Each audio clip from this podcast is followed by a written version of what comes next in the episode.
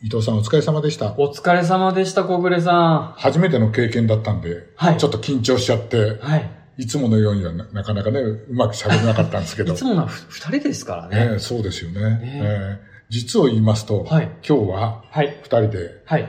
東京有楽町にあるうん。日本放送に来てまして、ペニンシュラのね、ええこう真裏っていうか。そうですよね。そうですよね。んうんあの、私も昔から若い頃、オールナイト日本を聞いてはい育った人間僕でもすから。そうです。そうですよね、はいだからなんか思い入れがあるんですけど、うんここに来て、はいついについに。我々の大人の名品図鑑、バイペンがはい。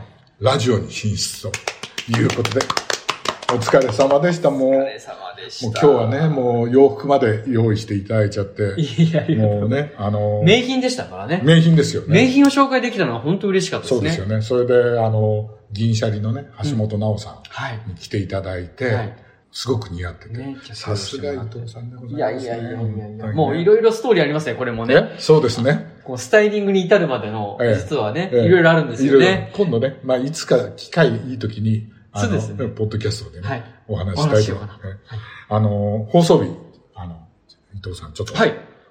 そうですね、あの、えっ、と、橋本直と鈴木まみ子、うんクロスポット、うんえっ、と、9月の、えー10日、うんえー18時40分から19時。はい。で、2回目が、えー9月の17日の同じ同時間で、18時40分から19時両方とも日曜日です。はいはい。でオンエアされますので、はい。皆さんお聞きいただければと思います。よろしくお願いしますよ。ろしくお願いします。お疲れ様でした。ありがとうございました。